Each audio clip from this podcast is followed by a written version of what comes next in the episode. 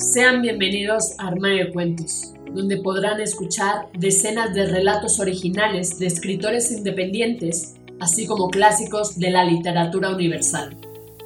Sin más dilación, comenzamos.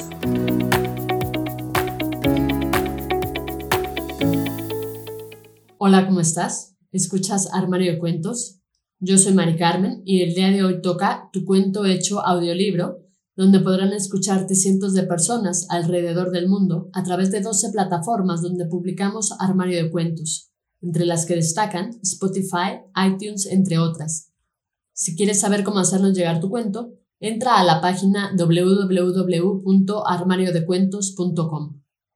Dicho esto, damos inicio. Las mariposas de Valentina, de Tote González.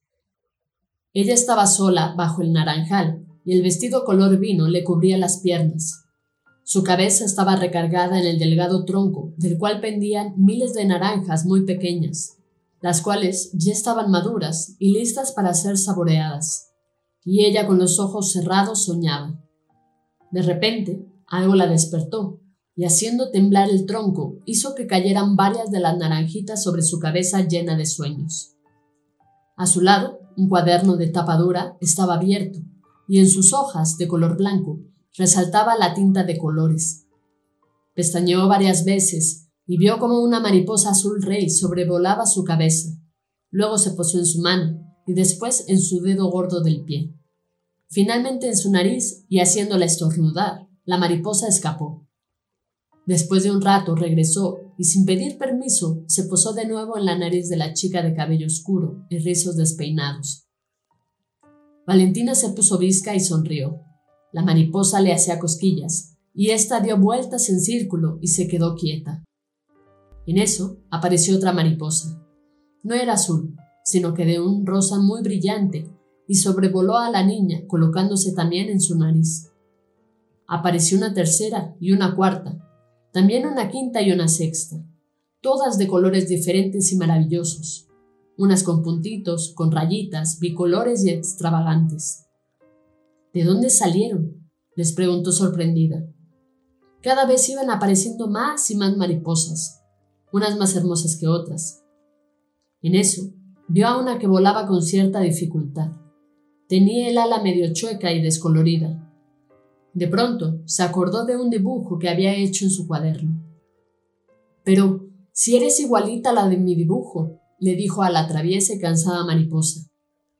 La mariposa aleteó y se posó sobre su ombligo, quedándose quieta. De pronto, las mariposas la envolvieron y Valentina quedó suspendida en el aire. Parecía estar volando. Así estuvo un rato, flotando en el cielo, disfrutando de la magia. Luego, las mariposas le bordaron una corona de flores y la colocaron sobre su cabeza. La habían coronado como su reina la única capaz de entenderlas, y siguiendo con la función, la magia continuó. Valentina estaba sumamente sorprendida con todo lo que acababa de suceder, que pensó que todo lo que había pasado había sido producto de su imaginación. Se frotó los ojos y de su mirada salió un brillo especial. Luego parpadeó un sinfín de veces y pudo ver a las mariposas que habían salido de su cuaderno de dibujo. Todas volaban alrededor de ella, Quiso charlar con ellas y descubrió que sí podía. Era tan extraño que apenas comprendía la magnitud de la magia que le envolvía. Valentina pasó todo el día en el campo, gozando de esa magia que ella esperaba nunca se esfumara, y en la noche regresó a casa con el cuaderno en el bolsillo. Esa noche le costó quedarse dormida. En realidad no quería dormir y despertarse, sabiendo que todo lo vivido había sido un sueño y esa noche soñó con sus mariposas. A la mañana siguiente, despertó al alba y corrió al campo, acompañada de su cuaderno de dibujos y sus acuarelas. Mirando al cielo, dibujó mariposas y éstas volvieron a salir, y nuevamente, envolviéndola con su magia, se elevó, hasta ese día que las mariposas la llevaron tan alto, pero tan alto, que nunca más regresó. En la tierra lloraron su ausencia, pero el cielo se alegraba con su presencia. La niña tomó un puñado de mariposas, las colocó entre sus manos y las hizo volar a la tierra. y todos los que la querían elevaron sus ojos al cielo y la recordaron. En la tierra lloraron su ausencia, pero el cielo se alegraba con su presencia. La niña tomó un puñado de mariposas, las colocó entre sus manos y las hizo volar a la tierra. Y todos los que la querían elevaron sus ojos al cielo y recordaron a Valentina, la niña de las mariposas. Fin.